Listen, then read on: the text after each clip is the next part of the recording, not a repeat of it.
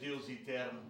Louvamos, Senhor, pela nossa salvação, por nos salvar, Senhor, nós que não merecíamos, nós que estávamos perdidos, eternamente condenados, mas tu, na tua provisão e na tua presciência, Senhor, tu decidiste nos chamar para ti. Muito obrigado. Obrigado, Senhor, por este teu projeto de igreja. Senhor, não há nada igual à tua igreja, à tua noiva, o povo que tu estás preparando para se encontrar contigo.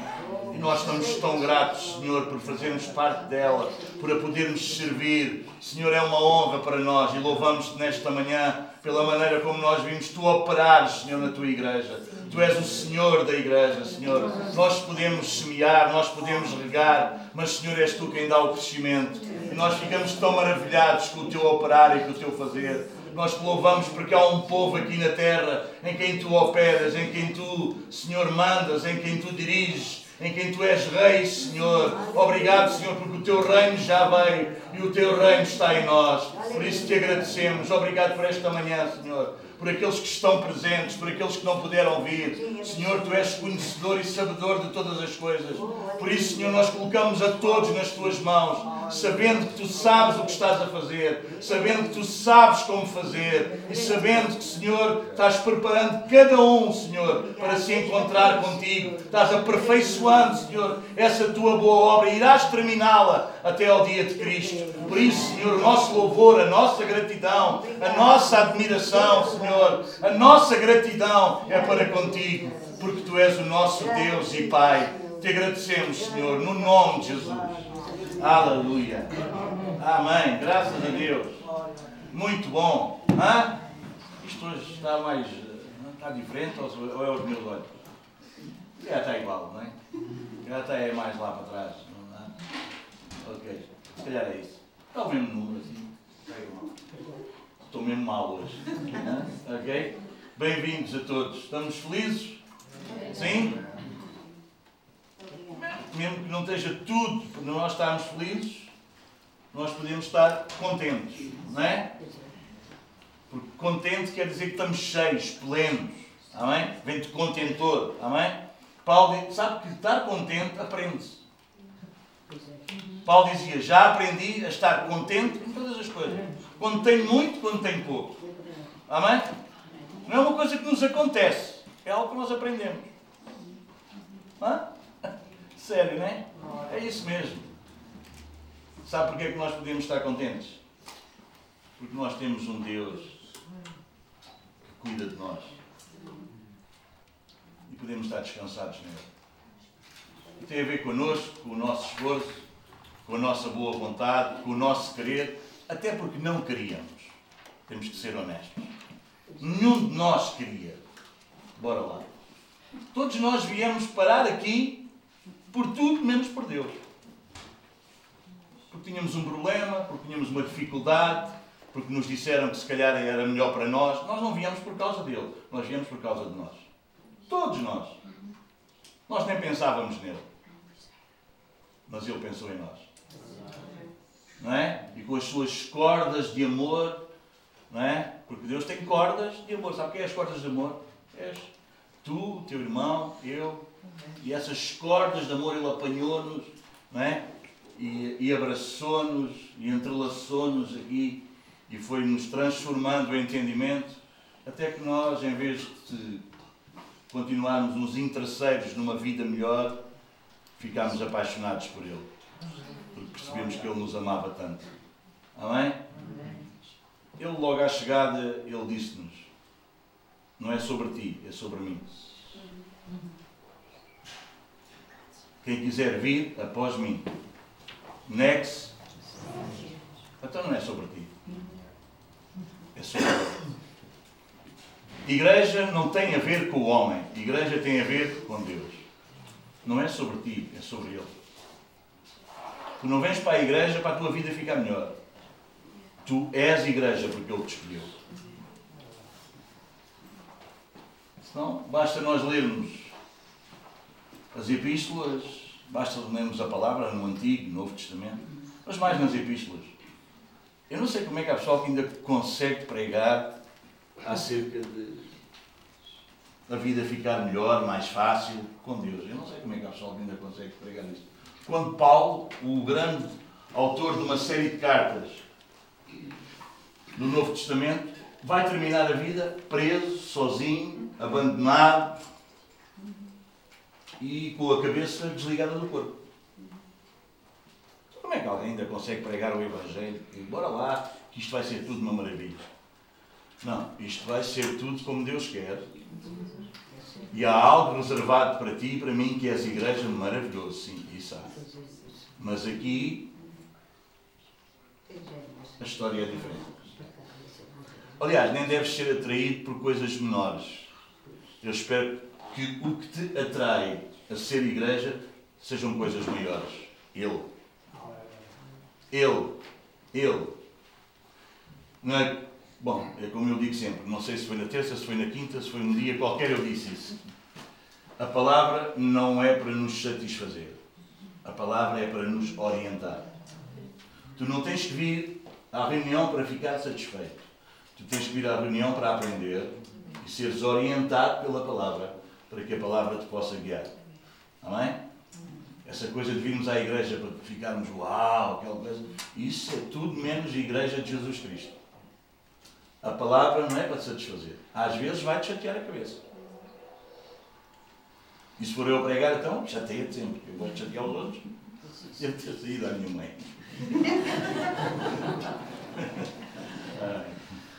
Não podia passar. Eu preparei esta aqui, não preparei nada. Saiu agora. A boca fala do que o coração está cheio. Uh, vamos lá à palavra, ok? Mas a palavra é para te orientar. Amém? É para te orientar. Não fiques desligado se tu ouves alguma coisa que não gostas tanto. Não desligues. Permanece ligado. Permanece ligado. Qual era o provérbio que nós vimos?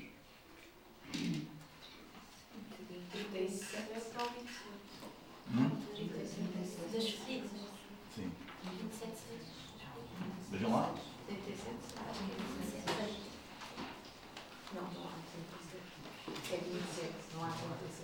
Vejam lá, Provérbios 5. Qual é?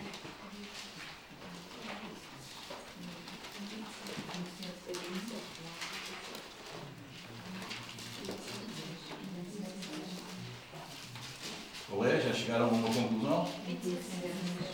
27? O que é que diz? O que é que diz? Leiam lá, um de vocês. Quem fere por amor mostra lealdade, mas o inimigo multiplica beijos. Melhor, o versículo 5 diz: melhor é a repreensão franca do que o amor encoberto. Aliás, são as feridas feitas pelo que ama. Às vezes, a palavra pode. Ai, aquilo faz ali uma. Uh! Mas isso é por amor. Mas vale ouvires Deus. E às vezes Deus fira aí um bocado a tua, o teu. Mexa aí um bocado contigo. Isso, às vezes. E uma ferida dói. Né? Uma ferida dói. Qualquer coisa dói. Né? Um corte dói. Mas se isso é, mais vale, mais vale. Não é? Aliás, são as feridas feitas pelo que ama. Aquilo dói, mas não te esqueças. Ele ama-te, é para o teu bem. Isso vai mexer com toda a tua estrutura, todo o teu estilo de vida, toda a tua forma de pensar. Até aqui, mas há tanto tempo que eu sou assim. Vai mexer com isso. Dói, faz ferida. Mas não te esqueças. Melhor é a ferida do que ama. Do que o quê? Os beijos de quem odeia são enganosos. Olha que o diabo beija-te muito. Tadinho de ti, tanto, são fanáticos, agora é isso. Ai, o dom. Agora onde é que eu me fui meter? E ainda por cima agora como é que eu saio disto? Estás tramado porque se fores de Deus não consegues sair disto. Ele não te deixa. Tentas te pirar por aquilo, apanha-te ali. De onde, de onde mirei eu do teu espírito? Se eu vou lá para baixo, tu estás lá. Se eu lá em cima, ali tu te encontras. Ah, se é de noite eu se calhar escondo. As trevas e a luz são para ti a mesma coisa. Não dá para esconder. Amém? Então prepara-te, depois a mensagem vai ser dura. Estou só a dizer isto porque não vai. Não vai. Vocês ainda se lembram o que é que nós estamos a estudar ao domingo de manhã? Ah, boa. Apocalipse, não é? Fizemos uma, uma, uma interrup interrupçãozinha, não é? no domingo passado para abrir umas feridas e agora vamos com o bálsamo. Ok? Apocalipse capítulo 1. Vamos lá? Apocalipse é um livro. Temos que ter medo, né? Do livro do Apocalipse. Aquilo é. Né? É isso?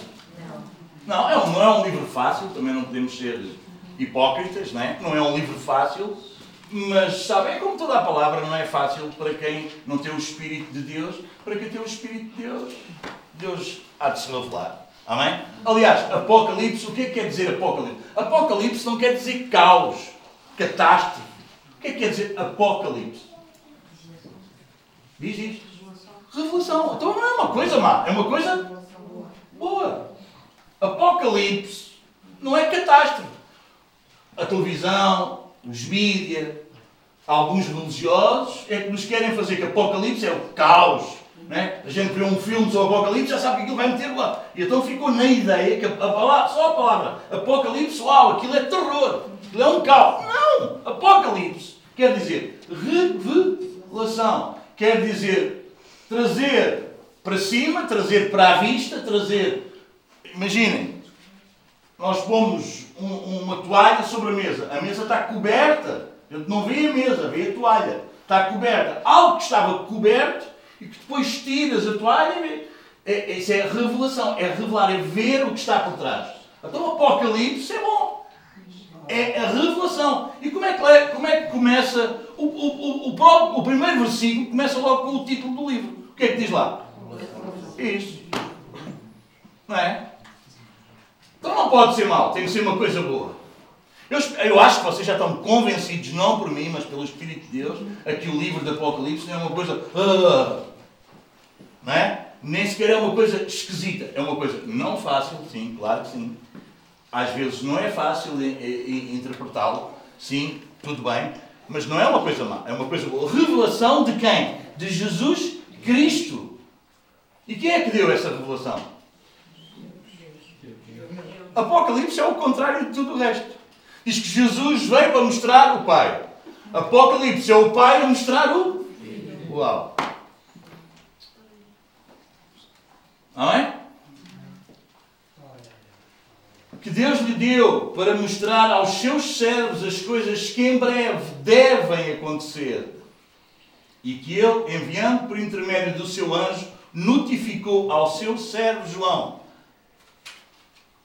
o qual atestou, escreveu, registou a palavra de Deus e o testemunho de Jesus Cristo quanto a tudo o que viu. Bem-aventurados aqueles que leem e aqueles que ouvem as palavras da profecia e guardam as coisas nela escritas, pois o tempo está próximo. João, às sete igrejas que se encontram na Ásia, graça e paz a vós outros, da parte daquele que é, que era e que há de vir, da parte dos sete Espíritos que se acham diante do seu trono, e da parte de Jesus Cristo, a fiel testemunha, o primogênito dos mortos e o soberano dos reis da terra. Ele está acima do Carlos III. Aquele que nos ama. Uau!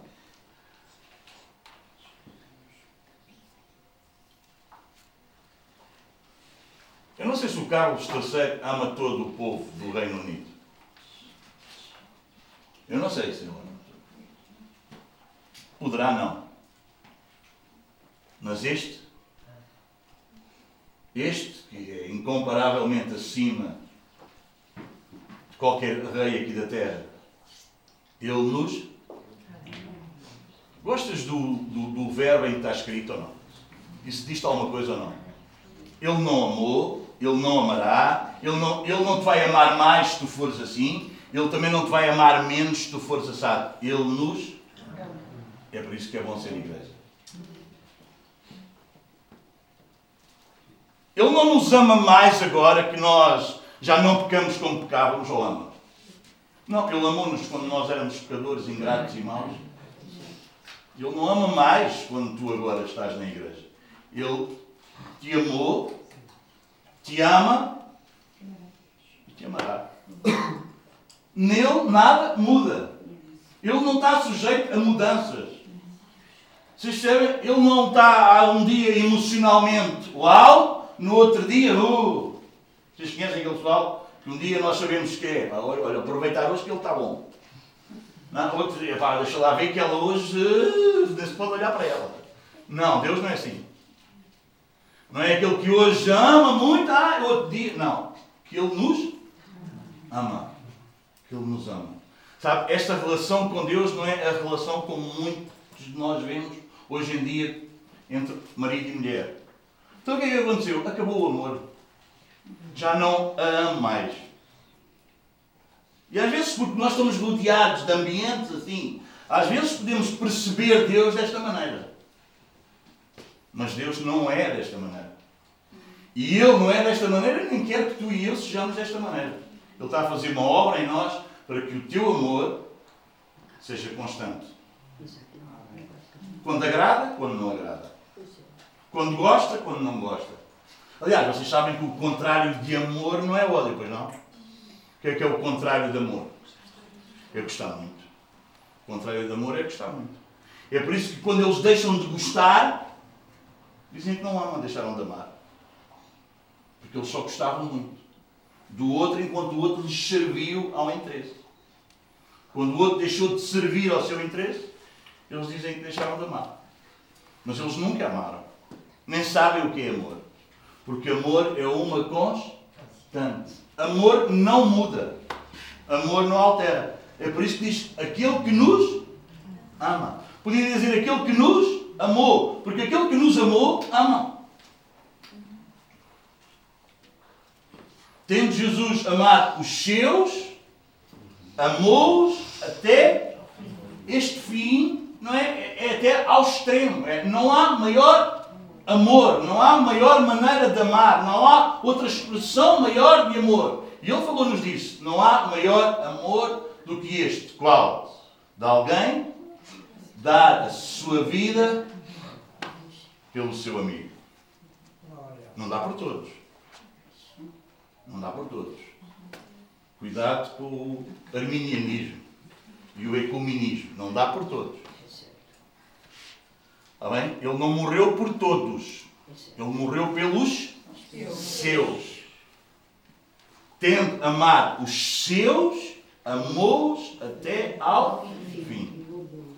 E os quais ele ama, percebe-se. Porque eles também são cheios do seu amor. Ele derramou no nosso coração, né? experimentado o amor de Deus de que maneira? Pelo Espírito Santo que nos foi dado. Amém? O Espírito Santo é um espírito de amor. É um espírito de perdão. Amém? Sim? Então Ele nos ama. Aquele que nos ama. E pelo seu sangue nos libertou, ou nos lavou dos nossos pecados, e nos constituiu reino, sacerdotes para o seu Deus e Pai. A Ele a glória e o domínio pelos séculos dos séculos. Este vem com as nuvens, e todo o olho verá até quantos o trespassaram e todas as tribos da terra se lamentarão sobre ele, certamente. Amém. Eu sou o Alfa e Ômega, diz o Senhor Deus, aquele que é, que era e que há de vir, o Todo-Poderoso. Eu, João, irmão vosso, companheiro na tribulação, no reino e na perseverança em Jesus, achei-me na ilha chamada Patmos, por causa de ser um bandido não, por causa da palavra de Deus e do testemunho de Jesus. Achei em espírito no dia do Senhor e ouvi por detrás de mim, não uma voz como todas as outras, não vozes paralelas que nós ouvimos todos os dias, não, uma voz por trás de mim, grande voz, como de trombeta, dizendo: O que vês, escreve em livro e manda às sete igrejas Éfeso, Esmirna, Pérgamo, Tiatira, Sardes, Filadélfia e Laodiceia. Ok? Então, nós chegámos aqui, tínhamos chegado aqui ao versículo 5, ok? Na, na, na, última vez, e não vamos voltar a falar tudo, senão nunca nós avançamos mais E como vocês percebem, tenho 17 minutos já de introdução. Porquê é que a igreja deve adorar o seu noivo? Nós já vimos. Porquê é que nós devemos adorar? Eu dei bastante ênfase já agora. Porquê? Porquê é que nós o devemos adorar? Porque Ele nos... Isso, porque Ele nos ama. Amém? O que é que nós vocês encontram mais no versículo 5? Porque Ele nos ama e mais. Porquê é que nós o devemos adorar? Porque Ele... Isso, porque Ele nos li. Nós estávamos presos porque Ele nos lavou, porque Ele nos limpou, porque Ele nos purificou. Isso, é, isso deve ser a razão que nos leva a. Eu era um miserável pecador, todos os dias inclinado para o pecado. O pecado para mim era o pão nosso de cada dia. Mas agora, eu não sou mais. Às vezes eu ainda peco, mas eu agora não sou mais inclinado ao pecado. Eu agora odeio o pecado. Eu fico eu sou horrorizado pelo pecado. Ele limpou-me, Ele purificou-me, Ele libertou-me, Ele tirou-me daí. E agora, quando eu peco, eu fico incomodado. Você sabe como é que quando a gente tem a roupa limpa e depois queria ir a qualquer lado e sujou e ah, vamos almoçar, né? Como eu se tivesse uma barriga grande.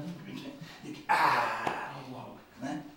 É, não é? Isso incomoda-nos, a sujidade incomoda-nos. O que é sujo incomoda-nos. O que não é puro não faz parte de nós. Às vezes ainda acontece com a vida. Sim, é por isso que em João diz: se pecares, temos um advogado que não te esqueças, é justo.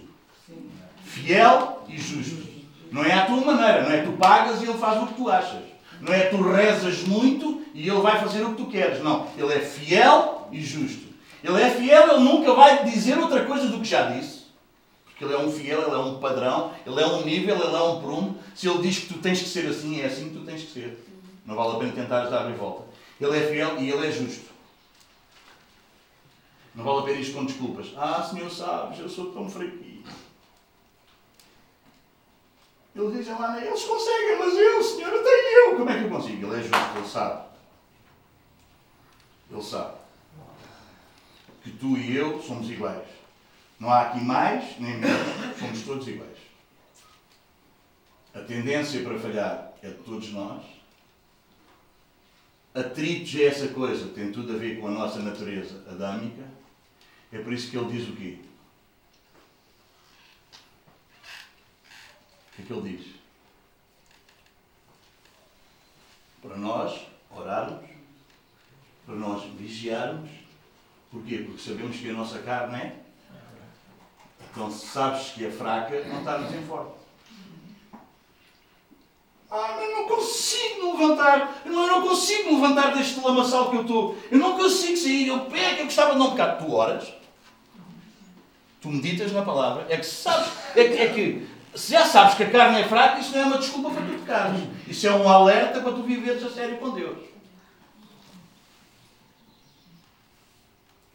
É porque Ele é justo. E não dá para nós chegarmos lá com conversa. Talvez a um juiz aqui da terra que não conhece todas as coisas, nós podemos bater ali um, uma boa converseta e quem tem paleia assim como eu, ah, ele dá ali. Hã?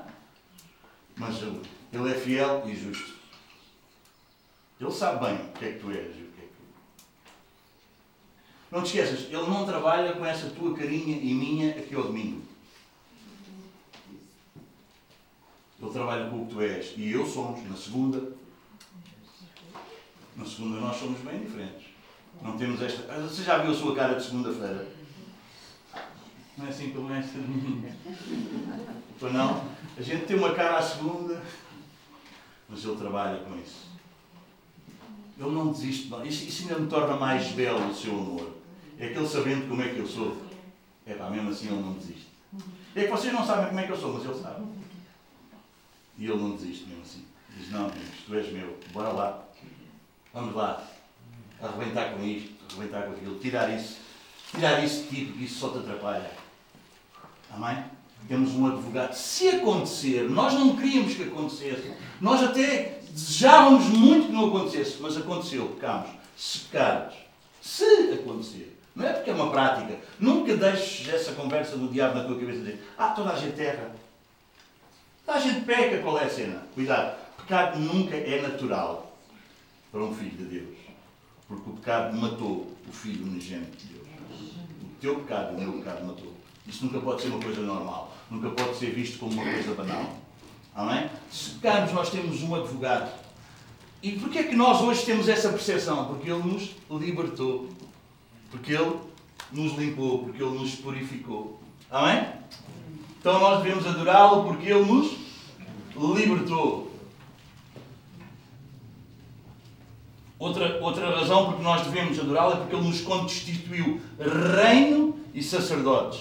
A igreja não foi só amada, nem foi só liberta para mais nada. Não. Ele, ele, ele amou, Ele nos amou, Ele nos ama, Ele continuará a amar-nos, Ele nos libertou, Ele nos tirou das trevas, Ele nos colocou no reino do Seu Filho amado, Ele nos colocou no reino da luz com um propósito, a fim de que nós sejamos o quê? Sacerdotes e rei. Um reino sacerdotal. O que é que é o sacerdote? É aquele que traz a vontade de Deus que está no coração de Deus para o povo e é aquele que também traz aquilo que está no coração do povo para Deus. É o intermediário.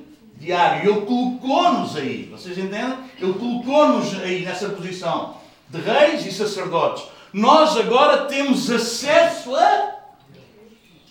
Temos ou não? Amém? É bom ou não, antes?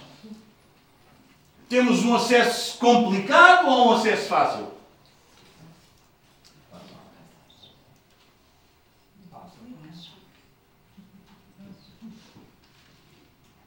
A vontade que é pouca. Se acesso é fácil, a vontade é pouca. Vou lá poucas vezes se é um acesso fácil. Se o acesso é fácil, se eu não vou lá à presença, é porquê? Se ele, se ele trabalhou o acesso, se ele nos libertou, se ele agora disse, vocês são libertos, vocês, eu vos amo, tão bom ser amado. Que segurança ser amado. Já vimos que o amor dele não muda. Não mudará. Será sempre o mesmo. Ele até nos amou quando nós éramos pecadores. Continua a amar-nos e amará-nos depois de nós falharmos o que ainda vamos falhar. Faz favor de não entenderes que agora podes falhar tudo. Não é isso que eu estou a dizer. E então o que é que vai dizer? Nos tornou com um propósito. Ele não, foi, não fez isso para mais nada. Pronto, agora não. Para sermos rei e sacerdote. Um reino sacerdotal. Ok? Então quer dizer que nós passamos a ter acesso. Amém? Fácil ou difícil? Está aberto o caminho ou não está aberto o caminho? Está feita a estrada ou não está feita a estrada? Hum? Podemos caminhar por lá ou não? Alguém tem dúvidas disso? Podemos ou não? Está aberto o caminho? Porquê que não caminhas por lá? Porquê que não caminhas por lá? Hum?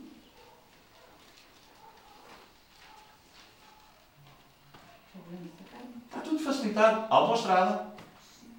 Carro com motor, uh, com motor automático, é preciso meter mudanças. Sentas-te é como se estivesses na sala.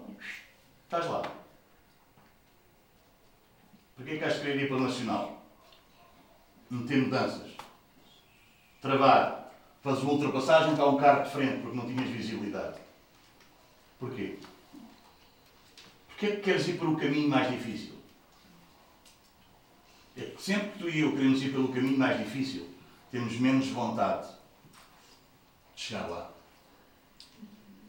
Tu não chegas lá pelas tuas forças, tu não chegas lá pelos teus méritos, tu não chegas lá porque és mais santinho que o outro. Todos nós temos acesso lá pela obra da cruz do Calvário. Então não queiras expor a tua mestria.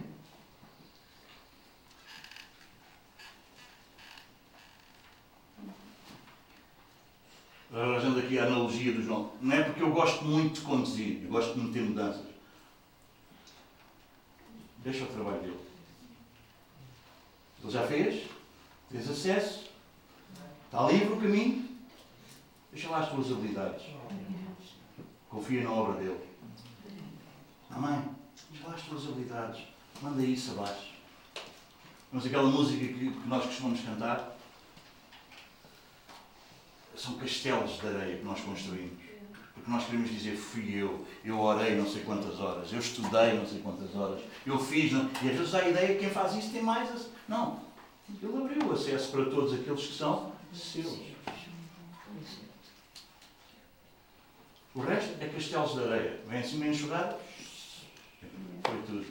Sabe porquê? Porque ele quer a glória para ele. Não, ele não divide a sua glória com ninguém. Não há meritocracia. Há graça. Sabe o que é meritocracia? É eu ter mérito. Não, não, nenhum de nós, ninguém, chega lá por mérito. Todos nós chegamos lá porque ele fez uma obra perfeita.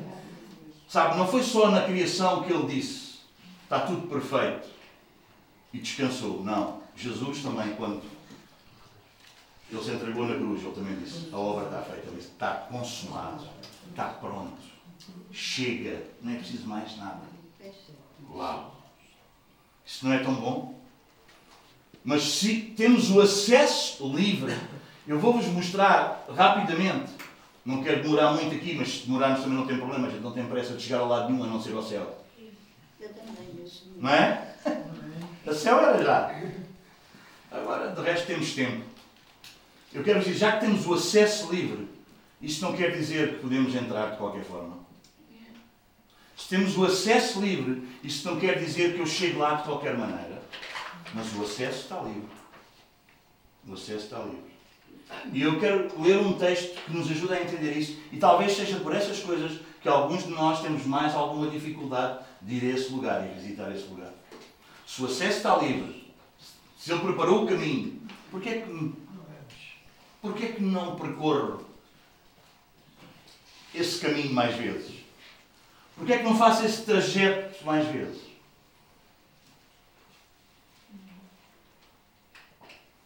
Imaginem que nós íamos ao museu lá da Vista Alegre e fazíamos uma excursão com as crianças. Com a Eva, com a Joana, também ainda as crianças, não é? Ok? Com as nossas crianças. Bora lá, íamos. Comprámos o bilhete, temos o bilhete e bora lá, entrar lá. Eu nunca fui lá, não sei se se existe, mas bora lá para o Museu da Louça, do vidro. Não é? E bora lá, e vamos lá. Entrava ali fora. Chegávamos lá ao porteiro e dizia, olha, está aqui o bilhete, pagámos, temos acesso para entrar. E nós chegávamos lá com as nossas crianças, olha, o, tragámos aquilo ao, ao, ao porteiro, bora pessoal, entra aí, bora! Era assim?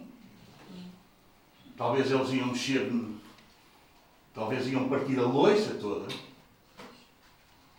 não é? Embora houvesse livre acesso. Nós tínhamos, temos livre acesso, mas há algumas condições para entrarmos lá. Não é o acesso que está interdito. Há algumas condições em ti e em mim. Tu precisas perceber que isto de seres rei e sacerdote Há algumas condições, este de teres acesso a Deus, há algumas condições que precisam existir no teu coração. Eu gostava que fosses a Hebreus.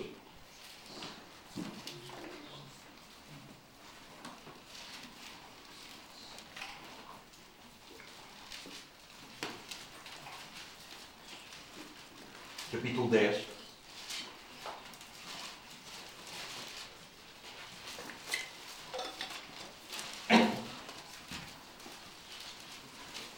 partir do versículo 19.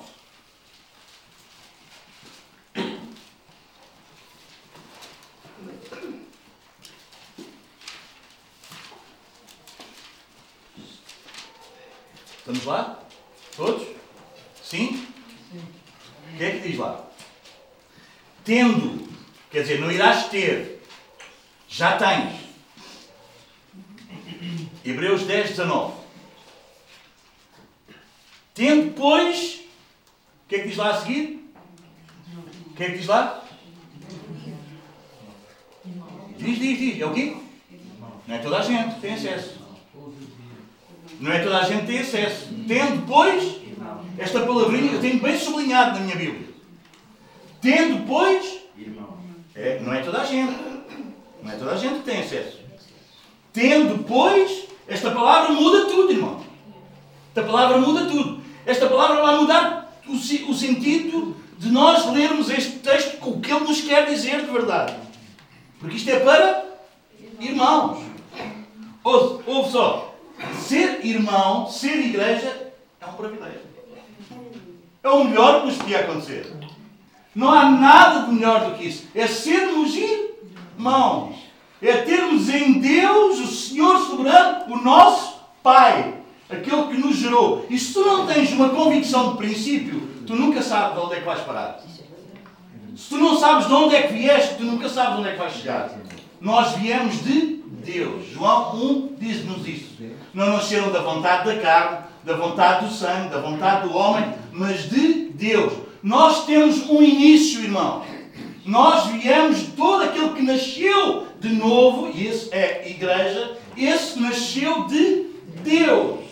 Nós não viemos da obra do homem, e é verdade que Deus envolve homens, mas não é o homem que nos convenceu, não foi o homem que pagou o preço por nós, não foi o homem que. Nada, nada tem a ver com o homem. Nós viemos de Deus. Antes, na eternidade passada, ainda não havia mundo. Ele te tinha escolhido, a ti e a mim. Tu vens de Deus. Tu não vens fruto de uma época, de um evangelista, de um alguém descarregado de unção, não vens de uma denominação, seja ela qual for. Não. Tu vens de Deus. E se isso não é convicção em ti, é bom que seja. Porque se tu não tens convicção de princípio, tu nunca vais saber onde é que vais parar. É sempre uma confusão. Será que é esta que é certa? Será que é aquela? Será que é o outro? Será que é o outro? Tu não vais encontrar religião nenhuma certa. Tu vais encontrar-te com o Deus certo, se Ele te chamou. E aliás, quer dizer-te que Ele é o único. Ouve, ó Israel, o Senhor Jeová, o Senhor Deus, é o único Deus. Mas já agora, por dizer Jeová, isto não quer dizer que as falsas testemunhas de Jeová, porque chamam Deus de Jeová, são certos. Antes, pelo contrário. Mas só há um Deus. Ouve, ó Israel, o Senhor Deus, esse Jeová, esse soberano, é o único. E qual é o mandamento que diz lá? Se ele é o único, o que é que devemos fazer? Ouve. Ouve, ó Israel. Ouve. Sabe qual é a primeira coisa que João nos mostra em Apocalipse? Não é o que ele viu, é o que ele ouviu. Ele, ele primeiro ouviu, depois ele viu. Sabes que contigo é a mesma coisa? Primeiro tu ouves acerca da tua salvação, depois tu vais ver o que é, que é ser salvo. Não queira, nunca vais conseguir ver sem ouvir. É por isso que eu, nesta manhã, eu oro e eu orava para que Deus abrisse os nossos ouvidos. Porque muitas vezes Jesus disse, Jesus disse quem tem ouvidos para ouvir, ouça. Sabe que há gente que está, mas não ouve? E é horrível, manos. É horrível. É horrível. É horrível. É horrível. Sabes que a fé vem por. Não é por ver. Ah, se eu der o meu testemunho que aconteceu comigo, que há dias estava a falar com a Delmina sobre o meu testemunho ter largado as drogas e tal. Não é o que tu vês. Ah, estou a ver. Não é o que tu vês, é o que tu. Vem pelo ouvir. E não ouvir o domingo. Ouvir a palavra. É por isso que me diste para ser um ministro a sério de Deus. Não conta histórias. Prega a palavra. Porque a palavra faz a obra. E faz ou não faz? É uma segurança para o pregador. Não fique inseguro a ver se dá certo ou não. E é uma segurança para os ouvintes. É por isso que o domingo, no dia do Senhor, o pastor prepara-se para pregar, a igreja prepara-se para ouvir. Sem crise nenhuma de superioridade. Aqui não há ninguém mais que o outro. Aqui todos nós somos iguais com uma função diferente. Amém? Tu não és menor porque ouves, eu sou maior porque estou aqui. Nada disso. Nada disso. Aqui não há maiores. Aqui só há um maior. O resto tudo igual.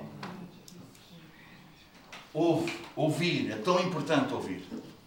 Tendo isso, só ouve aquele que é filho, aquele que é irmão. É por isso que a igreja é uma obra, é uma coisa que não é igual na Terra. Não é uma associação, vocês percebem? Não é uma organização. Igreja é o corpo de Cristo.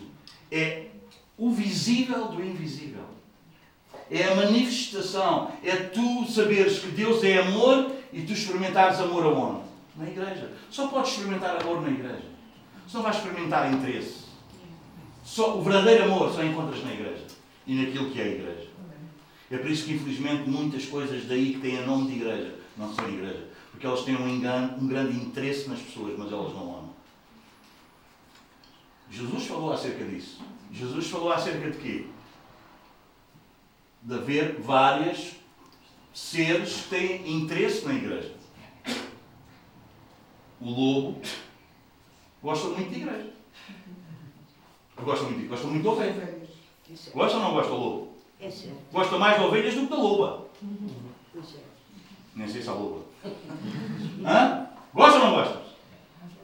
Que a cabeça do lobo é ovelha. Dá-lhe o cheiro de ovelha. O mercenário, aquele que tem negócio com as ovelhas, também pensa em engorda, põe ali bem cheinha, bem. Hã? Para quê? Depois corta-lhe a lã, ganha dinheiro com a lã, e se ela estiver assim bem gordinha, vende e aquilo dá um, um belo cabrito na Páscoa. O mercenário também gosta de ovelhas. Gosta ou não gosta? Mas Jesus disse, mas Jesus disse que havia um que amava as ovelhas. Aquele que dava a vida pelas ovelhas. Um verdadeiro pastor não é um que se usa das ovelhas que tem. É um que é capaz de dar a vida pelas ovelhas. E dar a vida isto de uma forma prática, todos os dias, irmãos. Mesmo quando as ovelhas o criticam, ele aguenta. Mesmo sendo menos amado, ele ama mais. Mesmo sendo incompreendido, ele tenta compreender todos. Ele dá a vida. Esse é o verdadeiro pastor. Não está interessado nas ovelhas. Ele ama as ovelhas. Porque ele sabe que o melhor e o mais alto privilégio é cuidar do rebanho que Deus deu. Não há melhor coisa na vida, não há maior realização do que nós termos a chamada de cuidar de gente.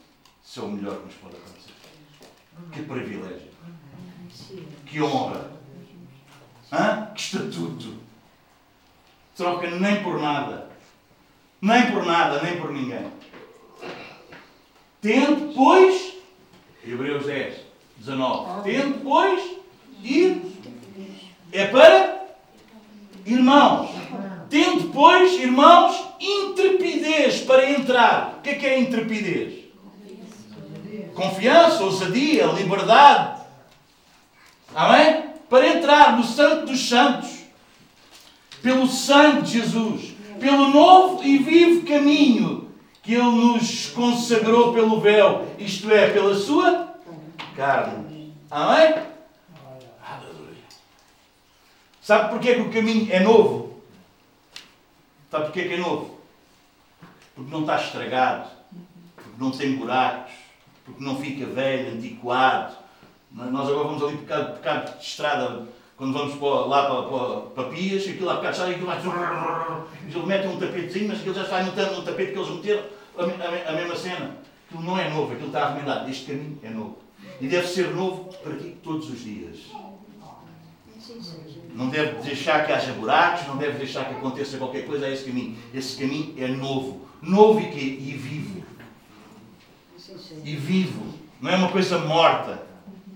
Não, um caminho vivo não. Jesus é o pão vivo, mas o pão vivo não é um pão que, que anda a passear com umas perninhas, não? Ele é o pão vivo porquê? Porque ele dá vida. Este caminho é vivo porquê? Porque ele dá vida, ele dá-te vida. E tu tens que percorrer este caminho. Tens que percorrer este caminho que ele alcançou para ti, que ele conquistou para ti, que ele te deu, que ele te consagrou, que ele te ofereceu. E tendo grande sacerdote sobre a casa de Deus, e esta casa de Deus quer dizer a família de Deus. Está lá, se nós fôssemos a Hebreus, Hebreus 3,6, olha o que é que diz.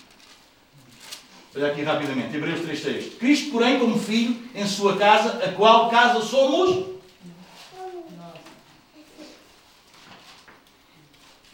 Vês lá? O que é que é a casa de Deus? A casa de Deus é a igreja, a casa de Deus somos nós, não é? Cristo, porém, como filho, está a falar da diferença entre Moisés e que Cristo é superior a Moisés, ele vai dizer: Cristo, porém, como filho, em sua casa, qual casa? Podia ser o templo, pedra, podia... Não, não. A qual casa somos nós, a igreja. Somos nós onde Deus habita. Nós somos o templo do Espírito Santo de Deus. A qual casa somos nós. E como é que nós mantemos essa casa? Tem aqui um se, não tem? Toma atenção aos se's da Bíblia. Não lês a Bíblia a correr. Lê devagar. Se guardarmos firme até ao fim a ousadia e a exultação da esperança. Assim, pois, como diz o Espírito Santo, hoje, se ouvirdes a sua voz, não endureçais o vosso coração, como foi na provação no dia da tentação no deserto, onde vossos pais me tentaram pondo-me à prova e viram as minhas obras por 40 anos. Eles viram milagres todos os dias. E mesmo assim eles estavam sempre a duvidar de Deus. Não, irmão, tu não dês lugar à dúvida acerca de Deus. Isso é do diabo. Nós temos que manter firme. Firme. Nós estamos firmes que Ele é o que Ele diz que é. Aliás, ele não é mentiroso. Nós vivemos no meio de um mundo de mentirosos, de gente fraudulenta. Mas Deus não é assim. Deus não é assim. Por isso podes manter firme a tua esperança. Podes manter firme a tua fé. Se, se manteres firme. É isso. E nós fomos chamados para sermos firmes. Firmados. Onde é que nós nos firmamos? Na palavra. Na palavra. O salmista diz: lâmpada para os meus pés e luz para o meu caminho. É a tua palavra. Sabe o que é que é lâmpada para os pés? Não é um poste que está lá em cima como nós temos hoje. Um poste está lá em cima e ilumina a estrada. Não, lâmpada para os meus pés é aquele candeeiro a petróleo, aquela, aquela lamparina que eles levavam na mão naquela escuridão que não havia eletricidade. E eles levavam aquilo junto aos pés e eles viam. Onde é que punham? Não só um buraco, mas bichos, serpentes, sei lá. Podia mordê-los. Eles com aquela luz, eles iam vendo onde é que põem os pés. Esta palavra é para tu veres onde é que colocas os teus pés. Ela não é só luz que ilumina o teu caminho. É claro, bora lá, vamos todos para o céu. Não! Sim, também. Mas não é só isso. É lâmpada para ti especificamente. Não é um, uma coisa que se fala no geral, é a cada um de nós. Ela é a lâmpada. A palavra, não fala só a todos nós, como igreja. Ah, e há pessoal que gosta de estar no grupo, no meio, e falou a todos. Não. Ela fala a ti. E a minha é lâmpada para os teus pés. Não para a multidão. Sim, também. Mas nunca ouças a palavra como que fosse para um geral. Deus está falando contigo. Uma das armas do inimigo é achar que é o geral. E há gente que está sempre na, na, na, na, reunião e acha que a palavra é para o geral. Não é para o geral, é para ti. Ah, mas não é para o geral. Também, mas é para ti. É para cada um de nós. Nunca penses que a palavra não é para ti. Porque ela é lâmpada para os teus pés. Se não é para te corrigir, é para te precaver. Se não é para te exortar, é para te continuar a animar a fazeres o que é certo. Porque nada me garante que aquilo que o passo que eu dou hoje, o darei amanhã. Quem está de pé, tome cuidado para não. Então a palavra é para ti e para mim todos os dias. Não é para a multidão, eu já sei isto, já ouvi isto. Não, é para ti. Não te exorta, não te corrige, anima-te. Tu ouves a palavra e dizes, Deus, obrigado. Estou a viver isto e está a ser uma realidade da minha vida. Amém. Amém? Então, tendo um grande sacerdote sobre a casa de Deus, essa casa somos nós, aproximemo-nos. E agora vamos ver como é que nós só nos aproximarmos é bom, não? Sabe o que é aproximar? Não preciso estar aqui a, perder, a gastar tempo com aproximar. Eu estar próximo da minha mulher. Se a gente sabe o que é próximo? Aproxima-te de Deus. Não andes com Deus à distância. Não andes com Deus, não. Aproxima-te de Deus. Aliás, tu vieste de Deus, é bom que não te distancies de Deus. Porque como nós víamos, Ele nunca sai de lá. Somos nós que saímos. Ele não muda. Ele está sempre lá. É por isso quando tu cais, quando eu caio, quando eu peco, o que é que eu preciso fazer? Chamar Deus para mim. Oh Deus, ter comigo. Não, eu arrependo-me e eu volto para lá, de onde eu estava. Há gente que peca e começa a chorar por Deus e ter com Ele. E diz: Vem para cá. Porque na caminhada para cá, tu vê, estás a ver bem a porcaria que foste fazer para lá. Arrepende-te. Arrepende. Faz esse percurso. Faz essa caminhada. Sabe o que é arrepender? Eu estou a ir para ali e arrepender é. Eu percebo que esta é a direção errada e eu preciso fazer assim e voltar para aqui. Ir na direção oposta. Ir para onde Deus vai. Ir como Deus vai.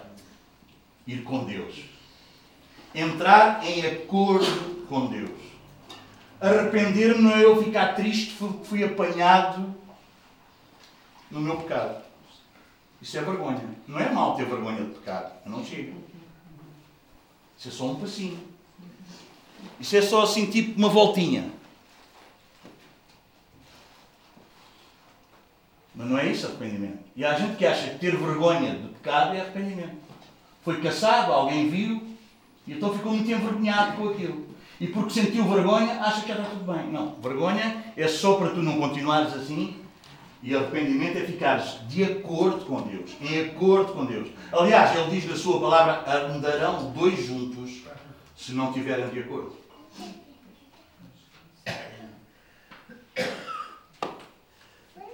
Hum? Andarão dois juntos se não estiverem de acordo. Arrependimento é eu entrar em acordo com Deus. Deus diz: Isto é mau. E eu digo: Sim, Senhor. Isto é mau. Eu fico de acordo com Deus. Eu não justifico, eu não argumento, eu não. Vocês percebem? É estar de acordo. Deus diz que é, eu concordo com Ele que é. É arrependimento. Tudo o que não é isso pode ser vergonha, pode ser outra coisa qualquer, pode ser tristeza segundo o mundo, que isso é grave, leva à morte.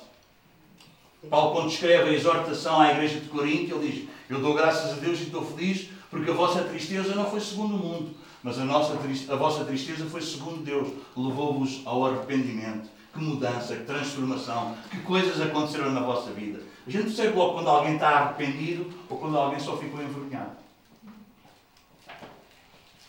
Porque quando alguém está arrependido, não argumenta. Diz sim, senhor. E não estou dizer que é fácil. Diz sim, senhor. Tens razão. É isso. Tem misericórdia de mim. Pecador teimoso como tudo. E eu entro em acordo com Deus. E aí Ele dá-me força. Deus dá graça ao humilde. Deus resiste ao soberbo. Sim, Senhor, é isso. É como tu dizes. É. Mas eu sou isto que tu vês. Tem misericórdia de mim. Ajuda-me. Perdoa-me. Não merecia nada. Mais uma vez voltei a crucificar Jesus. Sou. Merecia condenação. Mas tem misericórdia de mim. Não vamos a Deus cheios de direitos. Você percebe? Há pessoal que vem à igreja a Deus cheios de direitos. Você já ouviu alguém? Eu já ouvi. Só dizer: Ah, fizeste com o lindo, então porquê é que não fazes comigo? Ah, fizeste com o vidro, então porquê é que não fazes comigo? Então, se amas todos, o que é que é isso? Tu apareces diante de Deus cheio de direitos. Ah, fizeste com a Ruth, porquê é que não fazes comigo? Fizeste com o Ruben, porquê é que não fazes comigo? Hã? Então, mas tu não mereces nada e vens dizer a Deus como é que Deus tem que fazer contigo. Estás completamente baralhado. Esse não é o Evangelho de Jesus Cristo.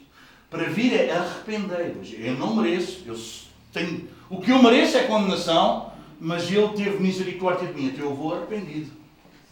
Não cheio de direitos. Então libertaste o outro, porque é que não me libertas a mim? Então meteste o outro a andar, porque é que não me metes a mim a andar? Nunca vais obter nada de Deus. Ainda estás com o teu coração não arrependido. Estás cheio de direitos. E enquanto tu e eu não percebermos que com Ele ninguém tem direito a nada, porque é tudo pela graça. Ouviste com ouvidos ouvir. Nem antes de seres igreja, nem depois de seres igreja. Continuas a não ter direito a nada. Essa coisa de eu reivindico, eu em nome de Jesus, isso é tudo do diabo.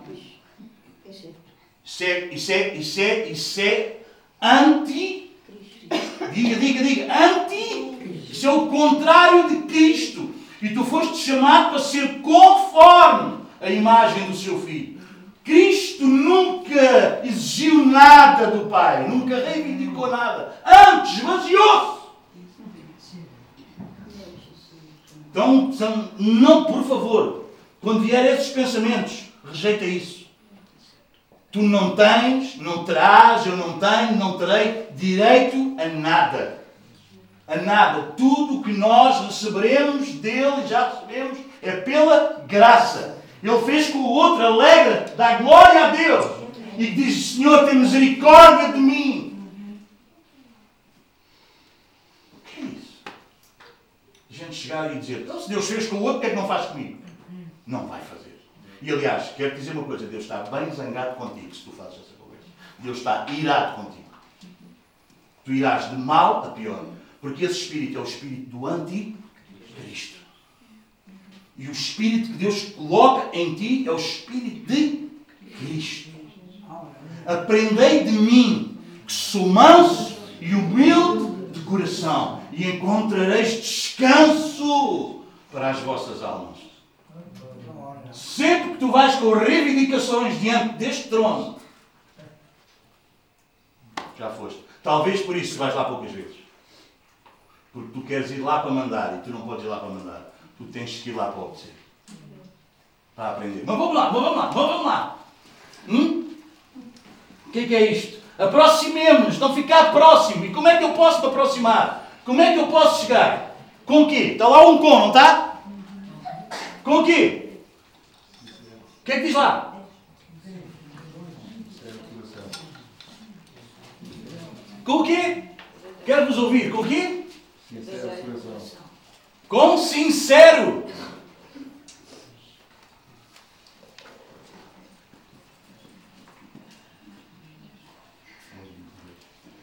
Sabe o que é sincero? Sabe o que é sincero? Sem cera, sem máscara, sem representações. A nossa oração não é uma peça de teatro para os outros ouvirem. Não estou a dizer que alguém faz, né? por favor. Manda lá o diabo embora. Ou, nada disso. Não estou a pôr em causa as vossas orações. Nada disso. Estamos a aprender a palavra. Deve ser sem aproximemos com um coração que sem ser. Sem aparentar não é. Eu gosto daquela música. Sem fingir a minha fé. Não falar do que não vivo. É isso mesmo. É sem ser, sem representações, sem fachadas. Vocês sabem como é que é a, a, a, a Sara estudou teatro e, a, e o símbolo, aquela cena do teatro, sabe o que é? Uma máscara. Está sempre a fazer uma pessoa uma personagem, não é o que é. E isso tu não podes. Tu não podes entrar, tu não podes entrar no santo dos santos. E talvez esta é às vezes alguma dificuldade que nós temos e vamos lá poucas vezes porque depois a gente não experimenta nada lá, sabem porquê? Porque a gente entra não com um coração sincero, ser. A gente entra com Senhor, bendito sejas tu em toda a terra. Tu és o soberano altíssimo. E Deus diz, e Deus diz menos, menos, menos, que é isso? Menos, estás a dar um palavreado que o teu coração está bem longe disso. Porque se eu estou a dizer, Senhor, tu és um soberano sobre toda a terra, o primeiro em que ele deve ser soberano é em mim.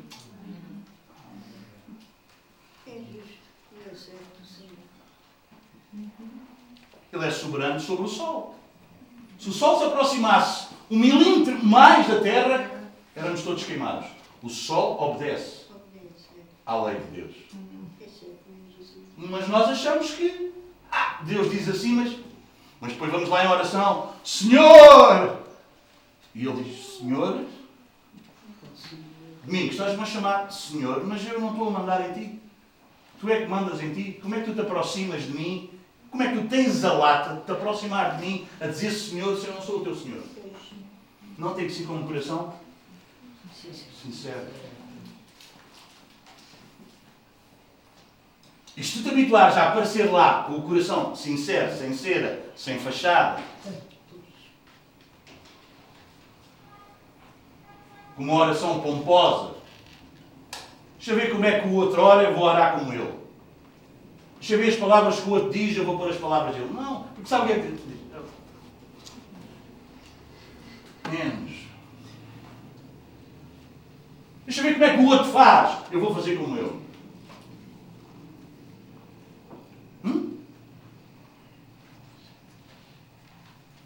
Quando as orações de Paulo estão registadas na Bíblia, não é para tu orares as orações de Paulo.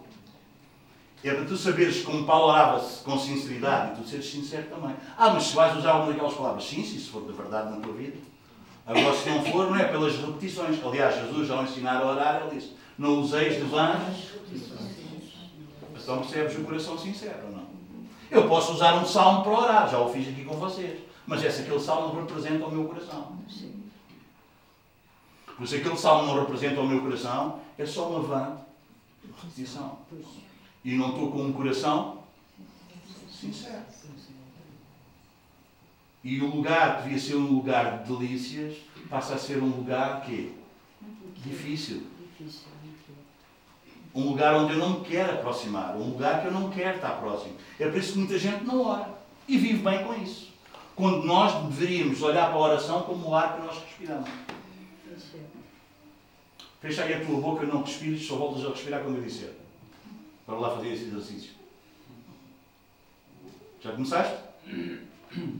Um, dois, três, todos. Depois só quando eu disser. Não faz isso, não? Porquê? Porque é natural, tu precisas respirar. A oração é isso. A tua carne diz não. O diabo diz não. Mas tu tens que olhar para isso como tu olhas para a tua respiração. Se tu queres manter a tua vida espiritual como deve ser, tu tens que orar como respiras. Tu tens que olhar para a oração com a mesma necessidade que tu tens para respirar. Obrigo-te quem te obrigar. Às vezes a minha filha está com soluço e diz, aprenda a respiração. Oh pai, oh pai, já aprendi, aprende mais! Mas aquilo chega ali um momento que não aguenta mais, né? Nós temos que respirar. É isso que acontece contigo. Só que tu às vezes só vais orar já quando estás mesmo cheio de falta de ar. Porque tiveste sem respirar tanto tempo.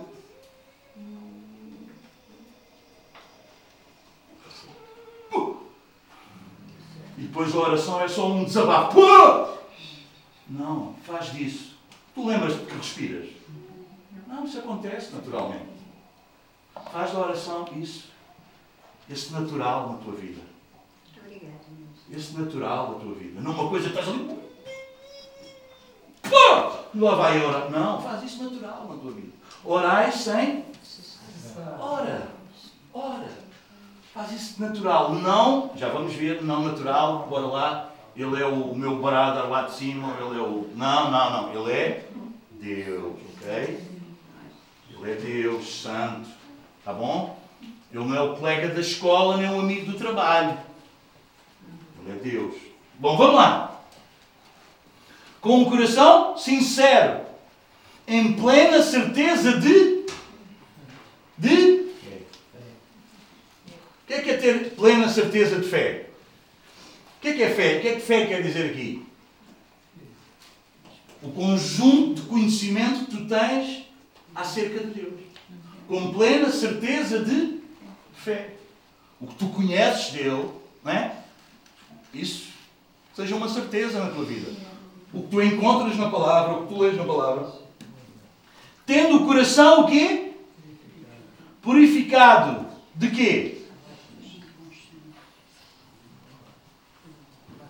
Da má? Quantos dão graças a Deus por termos consciência? Sabe que há gente sem consciência. Quer dizer, tem, mas está cauterizado. Ele já faz mal, mas o mal é bem, o bem é mal. É ou não é? Vemos isso hoje em dia, é só carregar no botão da televisão ou sairmos à rua. É só gente sem consciência. Consciência cauterizada. O mal é bem, o bem é mal, o doce é amargo, o amargo é doce. Está um grau, está uma cauterização que a consciência já não. E é preciso cuidar, temos-vos falado sobre a consciência, vocês sabem muito bem. Eu só dar-vos o exemplo, vocês chegam logo lá. A nossa consciência pode ficar cauterizada mais facilmente do que nós imaginamos.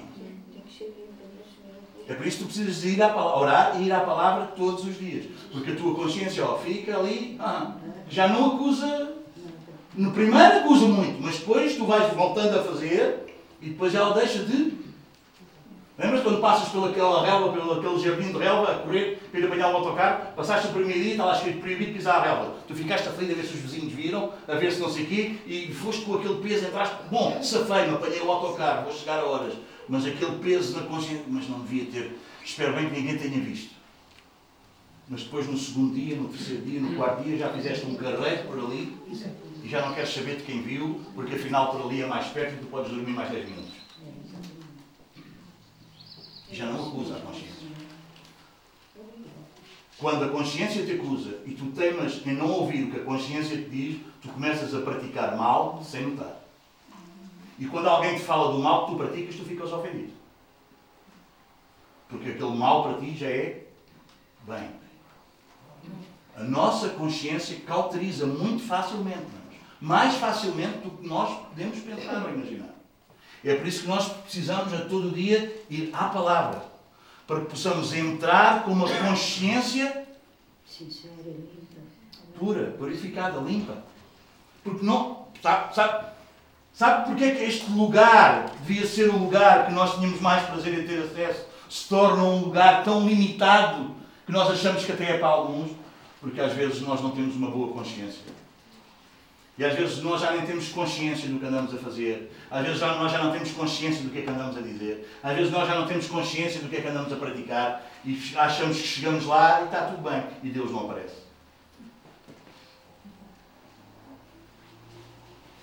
Ou esse lugar onde tu foste não é onde ele está. Porque ele continua lá no lugar onde sempre esteve.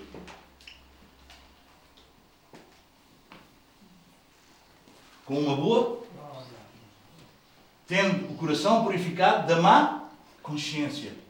Paulo diz: sirvo a Deus, sirvo a igreja com lágrimas e uma boa. É tu continuares e eu a termos uma boa consciência envolve lágrimas.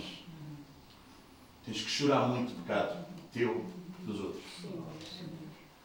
Se tu não choras, talvez tu não tens a consciência como deve ser. Porque uma boa consciência leva-nos a chorar muito. Porque nós, por incrível que pareça, ainda pecamos muito. E ter uma boa consciência leva-nos a ter os nossos olhos molhados muitas vezes. Não precisamos é fazer deles um espetáculo que toda a gente veja. Mas aqui no lugar, aqui num lugar santo, aqui. Mas não é vergonha nenhuma chorar à frente dos outros. Ah, também não achas vidurão. Não é isso. Mas aqui, onde tu e eu, não há melhor, cara. Mano, eu gosto de gente. Eu gosto de estar com o pessoal. Eu gosto. Mas eu amo. Eu amo. Eu amo. Eu amo este lugar. Eu amo este lugar. Eu amo este lugar. Sabes, é o lugar onde tu te desves. E mais, onde tu sabes que és aceito. Onde tu sabes que és aceito. Mas não és aceito para continuar na porcaria em que tu andas. És aceito como estás, mas sais lá. Mudado. É por isso que eu não acredito em gente que ora e não muda. Talvez não estás a ir ter com ele, estás a ir com uma reza qualquer. Ah, mas eu oro todos os dias. Ah, mas eu leio. Sim, mas isso vê-se. Isso nota-se na vida. Não dá para chegares a este lugar e continuar sem consciência. Ou uma má consciência. Ou uma consciência cauterizada. Não. Tu entras. E naquele lugar tu entras como estás. Isso às vezes dói, porque é preciso um coração sincero, é sincero. Entras lá, pé ante pé, e desmanchas-te ali. Desmanchas-te ali. Mas eu quero dizer-te que quando tu sais lá,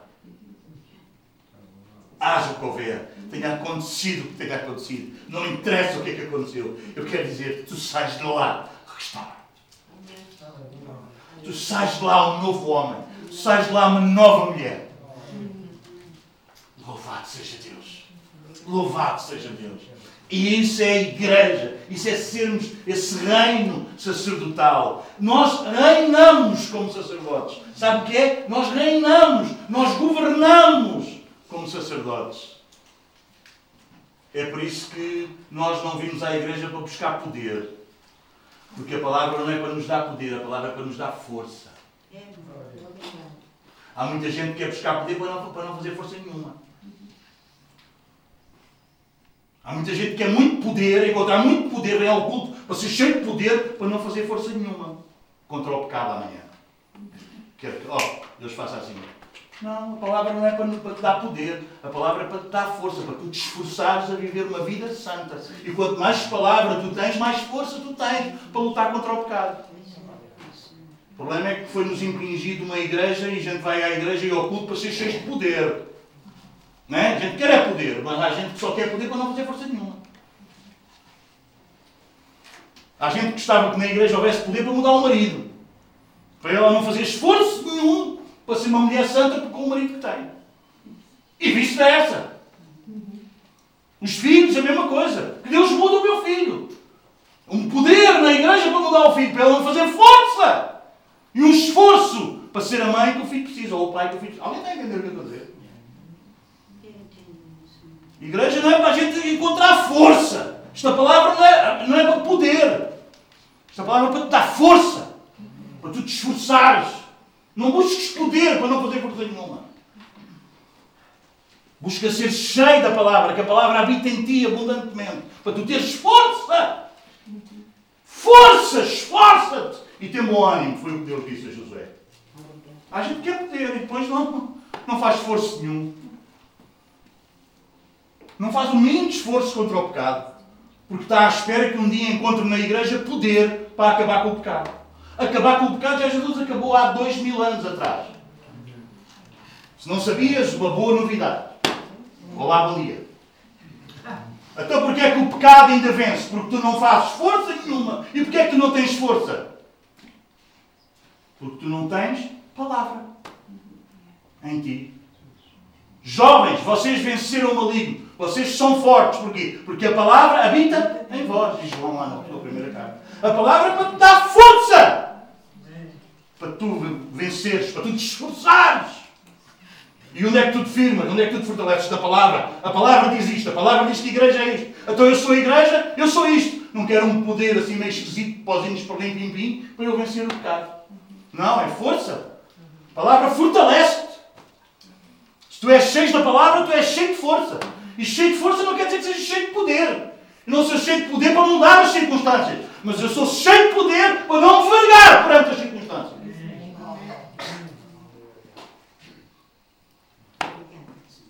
Força e não poder.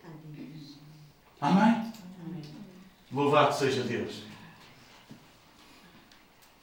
E lavado o corpo com água pura. Então, como é que nós podemos entrar? Como é que é isto ser reino sacerdote? O caminho está aberto, é vivo, dá vida, mas há algumas condições.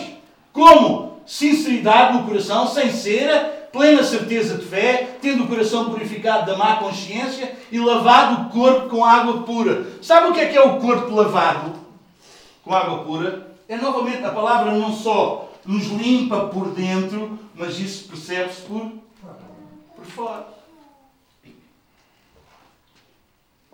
Quantos nós sabemos isso? Hum? Não dá para dizer, ah, o, o, o, meu coração, o Senhor sabe como é que ele é. O Senhor sabe como é que é o, o teu coração. E nós sabemos como é que tu és. O coração é de fora. Porque por fora tu és o que é o teu coração. Ah, o Senhor sabe da minha sinceridade com Ele. Quando o pessoal começa com essa conversa, olha, não venham com essa conversa para mim que eu fico. Fico com paciência para vos ouvir. Cá para isso. Mas eu fico logo a sério. Minha estás aí. Vamos lá, Senhor. Não. corpo lavado com água pura. Jesus disse: Bora lá. Sentem-se aí, não há ninguém com coragem, não? Eu vou fazer. Sentem-se lá. Com uma bacia, uma toalha, trabalho mais miserável, sou o escravo mais reles, aquele que mesmo totozinha fazia aquilo. Os discípulos andavam a discutir poder, quem é que é o maior. Jesus disse, sentem-se lá, vamos lá. Numa bacia, uma toalha, toca de lavar os pés. Pois há aqueles bebedas espirituais como o Pedro, vocês sabem? A mim não, senhor, a mim, a mim não! Sabem aquele do, a mim não? A mim não, sabe, sabe quem é o a mim não? A mim não, a mim não, a mim não. É, há, há os, já o Pedro era o a mim não. A mim não, a mim não. A mim não, o senhor sim, Pedro. Pedro, ao senhor, a mim, tu não vais lavar os pés. Não era uma cena má, ele achava que Jesus era maior que ele e ele, não, não, a mim, a mim não faz isso. A mim, Sabem aquelas pessoas que não aceitam favores de ninguém? A pessoa quer ajudar, quer, quer, quer, quer, quer ser amigo. Pessoa... Não, não, não, não, a mim não, a mim não, não, a mim não precisa de nada. Não, isso é orgulho. E Pedro tinha um problema de orgulho. Sabe que, sabe que às vezes não é só o, o coisa que faz a pessoa, não é só dar que faz a pessoa orgulhosa. Às vezes o não aceitar também revela o orgulho da pessoa. Não sou tão belo, também não, eu não preciso. Eu não, às vezes precisa mais do que todos. Eu não preciso. Só orgulho. E Pedro era isso. A mim não, senhor, a mim não, a mim não que me vais os pés. Jesus disse, Pedro, Pedro. Às vezes, tantos de nós somos, às vezes eu sou Domingos Pedro, sabe? Eu sou Domingos Pedro. Ou, ou Pedro Domingos, que às vezes o Pedro aparece ainda antes com o Domingos. A mim não, senhor, Jesus disse, Pedro. Ele não chamou Pedro, aliás, ele chamou Simão. Ele às vezes chama-me Petrapinhas. O Senhor às vezes chama-me Catrapingas. Lembrar de onde é que eu vim, do, da miséria, do meu passado, dos vícios, da. da, da... Oh, Catrapingas. Quando eu ouço Catrapingas, já sei, oh, sim. Se eu não te lavar os pés, já não precisas tomar. Ah, ele disse, depois ele disse, não, se não, não, então não fazes parte comigo. Se eu não te lavar os pés, não fazes parte comigo. Parte para o outro extremo. Não tomo banho, senhor. Bora lá, não estou. Não, Pedro. Oh, Pedro, não. Pedro, tu não entendes. Tu já és um filho. Tu não estás completamente perdido. Só precisas de uma lavagenzinha. Às vezes o pessoal vai de um extremo ao outro, não queremos ouvi-lo. É? E às vezes, se, se às vezes eu prego, às vezes o pessoal vem, então mas isso quer dizer que não é salvo? Não, quer dizer que tem que aperfeiçoar a salvação. Então mas agora quem é que é salvo? Então, mas agora ninguém, então, mas agora. Não, é só aperfeiçoar a salvação. Epá, é só lavar os pés. A gente quer logo, ou é um extremo, não quer nada, não toca, ou senão tem logo que. Não, deixa só ele lavar os pés. É o que ele está a fazer. É só lavar os pés. E se tu não tiveres a humildade de deixar ele lavar os teus pés, mesmo depois de salvo, porque há gente que acha que depois de ser salvo já não precisa tomar banho. Precisa. Pelo menos lavar os pés. Não é um cheiro. E quantos de vocês sabem que há alguns salvos cheiram mal Mesmo se descalçarem. É um cheiro a chulé. E a gente às vezes quer lavar os pés. Ele tirou os pés, pode ir com os pés. Não é, mas? Pedro era assim. Às vezes o domingo é assim. Mas nós temos a palavra que nos lava. Lava o nosso corpo. Lava o nosso corpo. Então, mas porquê é que vocês vão ao domingo? Porquê é que vocês vão à terça? Porquê é que vocês vão à quinta? Porquê é que vocês vão à sexta? Porquê é que vocês à quarta? Ainda tem... Porquê? Porque nós queremos andar lavadinhos, cheirosos. Hum? Nunca pensei ser tão amigo da água. Grande milagre que Deus fez na minha vida. Eu dava-me bem sem água. Os outros é que se queixavam do meu cheiro, porque eu já estava habituado ao meu cheiro.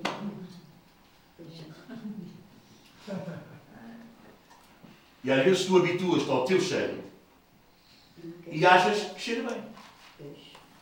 Eu digo à minha mãe, mãe, cheira amigos, tem que tomar bem. Ela fica danada. não me como porque eu sou grande, se não comia. Porque não cheira a nada. às vezes nós, também, os outros dão pelo cheiro, é pá. Mas nós não. E vamos todos presunçosos. Às vezes ouve o outro. Principalmente ouve o teu irmão. Ouve a igreja. Porque às vezes o outro dá-se por cheiro, tu não dás. Mas tu às vezes queres ser intocável. Não queres deixar lavar. E cheira, e cheira, e cheira, e tu não queres. Mas sabem qual é a exortação que nós temos? Não é só aproximar-nos. Ser sacerdote é, dá para aproximar, para chegar perto. Mas também é para quê? 23. Guardemos firme a confissão da esperança sem vacilar, pois quem fez a promessa é. Então nós também temos que. Está, está aqui outra exortação, outra ordem. Não é para nós obedecermos. Temos que guardar firme a nossa confissão. A confissão da nossa esperança. Sem vacilar. A gente entra, aproximamos-nos e mantemos firme a nossa confissão. O quê? Nós somos salvos e a nossa esperança é a sua vinda. Mas ainda temos mais. 24. Isto faz parte do sacerdócio, do reino de sacerdotes. O que é que nós fazemos como sacerdotes? Como igreja?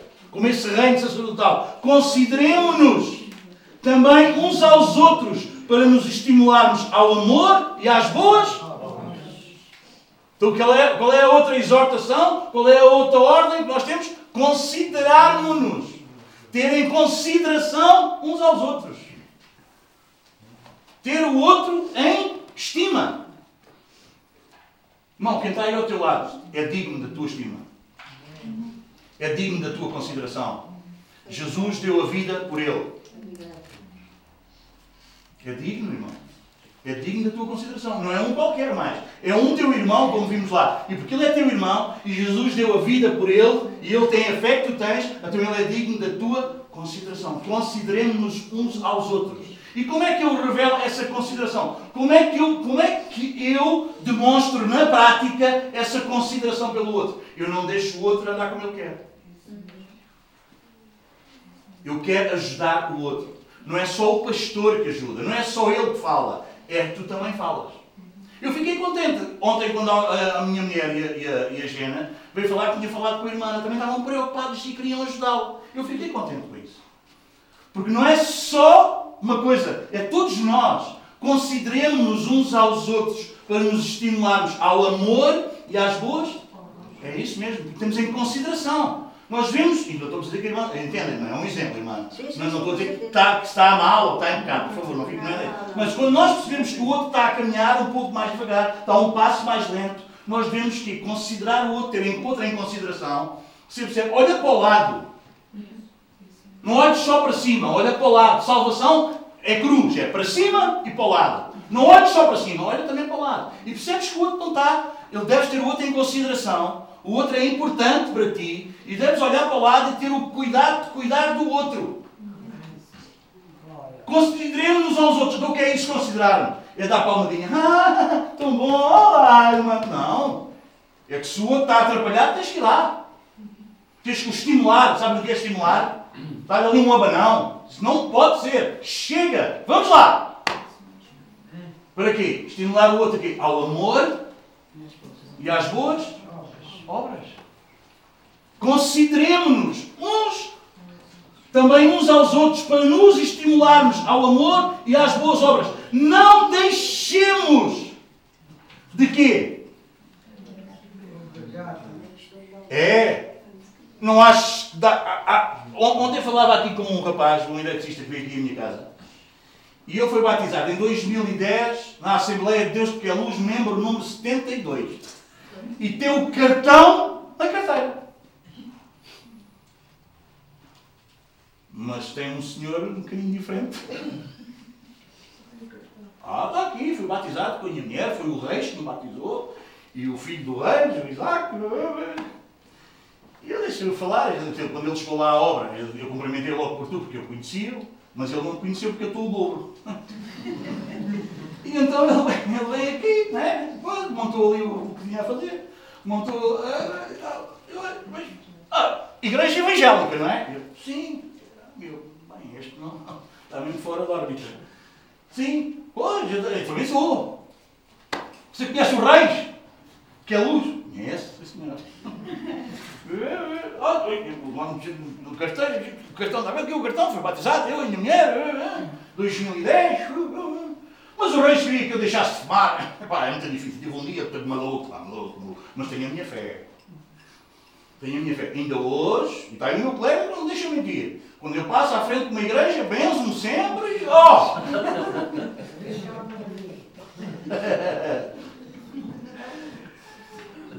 Disse, olha, mas era bom, era bom você estar a ir a uma igreja, congregar-se, porque ser crente não é só nós acreditarmos em Deus, temos que congregar, estar num sítio. Não, não, isso é pá, isso não, não, não, não, não. Pá, tem cá a minha fé, cada um tem a sua fé, pá, não, tem tudo. Não deixemos.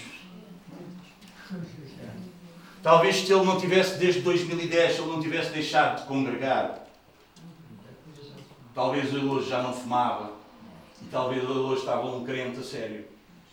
Mas ele deixou de congregar. Ele rendeu-se à mentira, achando que era uma impossibilidade e que o deixava louco. Quando é tão bom nós obedecermos à verdade, depois vamos perceber que afinal a verdade é que nos liberta. Se não andamos sempre enredados num mundo de mentiras. E um mundo de mentira. É um mundo de mentira e de mentiras.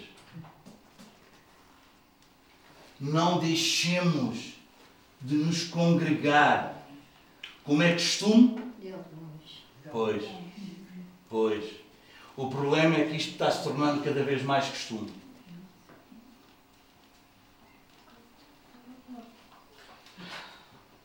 Antes temos que fazer o quê?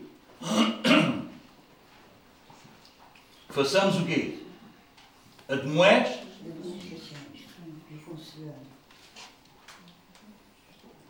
Sabes o que é admoestar? O que é que é admoestar? Digam lá. É o quê? Admoestar é mais do que dizer ao outro. Olha, vê lá. Isto não é admoestar. Admoestar é dizer, oba! Abres a pestana ou como é que é? Isso vai te levar à perdição. Não podes continuar nessa condição. Isso é admoestar, é abrir os olhos. Está aqui um buraco a seguir, uma vala com 10 metros de fundo, a pessoa vem aqui e, vem, e vai cair lá e não posso ir lá do fundo. Olha! Ah, ah. Já o outro olha, não me ouviu. Eu disse, não me ouviu. Não, é pá! Que é urgente. Admoestar fala de urgência, de necessidade de se fazer ouvir, de necessidade de perigo. Continuares assim, vais oh, por aí abaixo. Não pode ser. Umas palmadas. Sou uma criança. É pena que alguns, com tantos anos, a gente já não pode dar umas palmadas porque eles têm cabeça de criança, mas têm corpo de gente e depois viram-se a nós e ficamos todos ricos. Mas a gente dava umas belas palmadas se fosse uma criança. É isso. Admoestar, advertir. Trazer bem vivo. Antes, antes, em vez de deixarmos sermos desleixados, não nos considerarmos uns aos outros, deixar de congregar, de reunir, ir ou não ir, estar na reunião ou não estar, é a mesma coisa. Não. Antes. Antes. Quer dizer, o contrário. Faz o contrário disso. Antes, admoestemos-nos uns aos outros. Tanto mais quando nós vemos que o dia oh, está iminente a vinda de Jesus, ou não? Até os incrédulos falam isso. Quanto mais nós que somos igreja. Tanto mais que agora o dia se aproxima. Não dá para deixares para amanhã. O que tu tens que fazer hoje. O dia aproxima-se. E é preciso ser o quê? Admoestado. É por isso que tu não podes deixar de congregar. É por isso que tu não podes deixar de considerar o teu, ter o teu irmão em consideração. Não digas, olha, eu não digo nada, olha, eu não falei nada, olha, disse nisto, eu já nem abri a boca. Não, admoesta o teu irmão. Admoesta. Porque quem sabe se aquelas tuas palavras vão livrá-lo do quê? Da perdição. Não lhe passes a mãozinha nas costas quando ele não tem que levar com a mãozinha nas costas. Ele tem que levar uma nalgada no rabo. Vocês estão a entender a analogia? Não dá para ser brandinho com quem se está, com quem se vai espalhar ao comprido. Não dá. Não pode ser. Não pode ser. Quem ama, cuida, corrige. Isso é uma evidência de amor. Cuidado, irmãos. Eu sei que nós estamos rodeados de uma série de, de igrejas que não, não, não corrigem, não disciplinam. Importa é uma boa festa, um bom ambiente, um bons saltos, um bom ambiente de louvor, umas boas lágrimas, muita emoção. Mas, mas os crentes vão lá não mudam de vida. Não são transformados. Não ouvem falar sobre o pecado. Não ouvem falar sobre arrependimento. Não. É vitória. E bora. E vamos lá. E eles não são exortados. Não são admoestados. Eu fiquei escandalizado esta semana com um vídeo que me apareceu do. Como é que é? O, o Justin Bieber. Da igreja lá de, de, da Austrália. Hã? Ele tão depressa diz que é de Jesus, que Deus nos ama, que fomos criados à imagem de Deus, que Deus está orgulhoso de nós. Deus está orgulhoso de nós. E depois ele está de acordo com o aborto, está contra os americanos que voltaram atrás com a situação do aborto, abriu uma loja para vender maconha, e ele vai por cima de um púlpito a dizer que é de Deus e de uma igreja da moda como o Hillsong. Não, mano. Essas igrejas deviam fechar. Fazem mais mal do que bem. Porque o problema do Justin Bieber e dos outros jovens é bem mais grave do que os outros que nunca foram a uma igreja. Porque quem não foi nunca a uma igreja sabe que está perdido e esta coisa de Deus é pronto, eu sei que alguma coisa está errada. Agora eles acham que estão certos quando eles estão perdidos, irmão.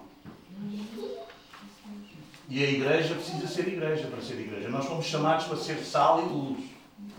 Nós não fomos chamados para fazer festas ao diabo e muito menos ao pecado. Nós fomos chamados para sermos admoestados quanto a isso.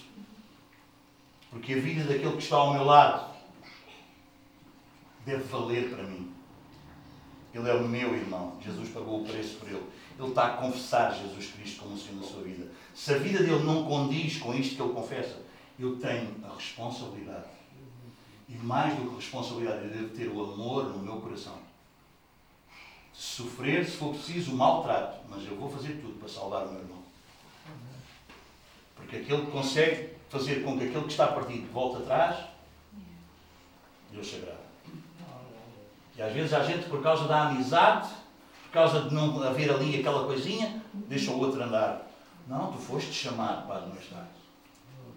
Tu foste chamado para administrar. Tu não foste chamado para deixar o outro se ir por aí fora. Porque como nós já ouvimos hoje de manhã, a nossa consciência cauteriza mais rápido muitos de nós achamos. E se tu parares um pouco para pensar, tu vais ver que isso é verdade. Há coisas que tu pensas hoje que a primeira vez que tu pensaste, tu ficaste triste por pensar isso. Mas porque pensas já muitas vezes isso, isso já nem mexe.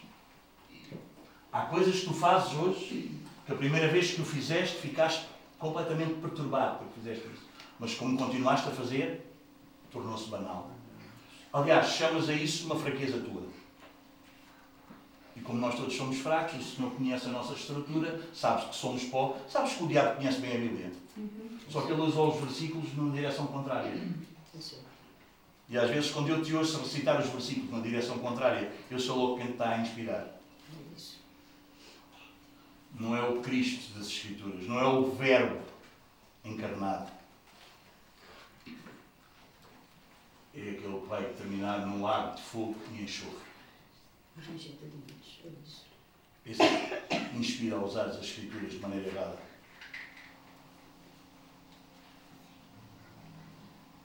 Nunca leias a Bíblia a teu favor.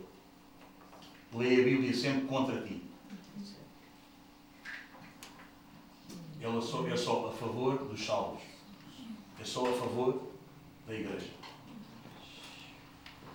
Quando tu lês, quando tu lês o filho mais velho, o filho mais novo, o filho pródigo e o filho mais velho, quem é, qual é o filho que tu és? Ah, eu sou o pródigo.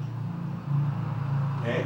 E as tuas ações são mais parecidas com a do pródigo ou quando mais velho? É que nós automaticamente pomos no.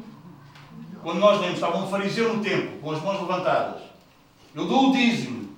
Eu não sou como este lá atrás. E aparece o outro lá atrás, bate com a mão no peito e diz: Senhor, tem misericórdia de mim. Eu não sei. Quem é que tu és? Quem é que tu. Ah, eu, eu não sou fariseu, eu sou. Porque nós queremos sempre sair justificados, mas com a nossa justiça, em vez de ser pela justiça dele. Então lê a Bíblia como ela, como ela deve ser lida. E rende isso. E rende isso. E diz, Senhor, guarda-me com uma boa consciência. Porque eu sei que a minha consciência facilmente é cauterizada. Acontece com todos nós. Não é só para vocês. Começa por aqui. Às vezes Deus usa pessoas para nos ajudar nisso. Às vezes a minha mulher já chegou junto de mim. Amor, eh, isto, vê lá. Eu digo, eu, eu, dizer, eu primeiro, eu não gosto de ouvir. Quantos são assim? Temos de ser honestos, não é? Primeiro, eu não gosto de ouvir. E a minha mulher parece que fez um pacto com o Espírito Santo, que é uma coisa incrível. Ela parece quase a quarta pessoa da Trindade. Eu lhes digo, é pá, estou mesmo a morar com Deus. Não é? Porque às vezes vem com conversas, às vezes é verdade. E às vezes no momento eu argumento, você acha que eu não sou assim? Eu sou assim. Mas depois, vamos à palavra, a gente lê, a gente... é por isso que é importante passar tempo com a palavra. A gente vai lá e. E lá vamos nós. E lá vamos nós. E assim Ele vai fazendo a sua obra em nós. Então, às vezes, o outro dá pelo cheiro dos pés, tu não dás. Às vezes o outro dá pelo cheiro dos pés. O outro diz-te. É teu amigo, ele diz olha, hã? está aqui a bacia. Bora lá, vamos lavar isso? Ah, lavar o quê? Hã? Ainda agora pintei as unhas no meio, para que é que lavar os pés outra vez? Mas tu só foste pintar as unhas, os pés continuam. Coitada da mãe, às vezes põe a máscara nem por causa do Covid. É Alguém está a entender o que eu estou a dizer? Vamos entender, irmãos? Amém? Ele nos fez reino e sacerdotes. Um reino sacerdotal. Não um reino cheio de poder, mas um reino cheio de força, fortalecidos pela palavra, para fazermos a vontade de Deus. Não, um filho de Deus não deve ser um, alguém que um dia está muito bem humorado e brinca com toda a gente, no outro dia está todo mal-humorado e ninguém pode dizer nada. Isso não é como filho de Deus. Isso não é como filho de Deus. Essa instabilidade é diabólica. Uma das coisas que caracteriza o Filho de Deus é a constância. Ele é constante. Ele é constante. Você percebe? Constância. Hoje em dia não se fala disso. Não. Hoje em dia não, porque é muito do homem, é muito do humanismo. Então todos nós somos um bocado, não é? E o homem é que está assim. Não, o Filho de Deus é constante. É uma referência de firmeza para o outro. A igreja deve ser uma constante. Você entende? A igreja deve ser uma constante. Nem tudo. Nem tudo. Não, constante. Constante. Para que quem te observa percebe que tu és de confiança. Não estás um dia, uh, hoje eu digo, não, tu és de confiança. Está ali alguém que está para confiar. Esta pessoa é equilíbrio, equilibrada. Amém? Amém? E esta palavra é o que nos dá o equilíbrio. É o que nos dá o equilíbrio. Nós não saímos todos loucos um dia e todos para baixo no outro dia. Nós somos equilibrados. Deus nos ajude é? a ser cada vez mais a evidência do que já somos. Mas às vezes nós sabemos que somos, custa é expressar o que somos. Hum? Eu estou convicto que eu sou reino sacerdotal. Agora eu vou expressar isso. Tornar isso evidente. Trazer o que está. Bom, daqui para aqui já é uma viagem bem longa. Daqui para aqui já é uma viagem bem longa e daqui para aqui, para as pernas, oh, então é uma viagem. Mas a palavra precisa percorrer essa caminhada. Daqui para aqui. Eu posso falar-te aqui, irmão. É o que eu estou a fazer agora. Eu estou a falar-vos aqui, para aqui. Mas daqui para aqui, só o Espírito de Deus pode fazer. E eu confio no trabalho dele. Eu confio no trabalho dele. Eu não quero falar ao vosso coração. Eu quero falar às vossas mentes. Para que vocês entendam. Por isso tento fazê-lo o mais explicado e mais partido possível. Para que ninguém diga, não entendi. Agora eu sei que por muito bem eu explicar, eu não vou conseguir fazer como chega. Porque aqui é a obra de Deus. Aqui, ou tu tens uma relação com Deus, ou se não nada feito. Por isso, entra, tem ousadia. Irmão, és irmão? És irmã? Tem ousadia para entrar, liberdade para entrar. Mas não te esqueças, algumas condições. Para que tu possas entrar e estar lá. Coração sincero, inteira certeza, fé, uma boa consciência.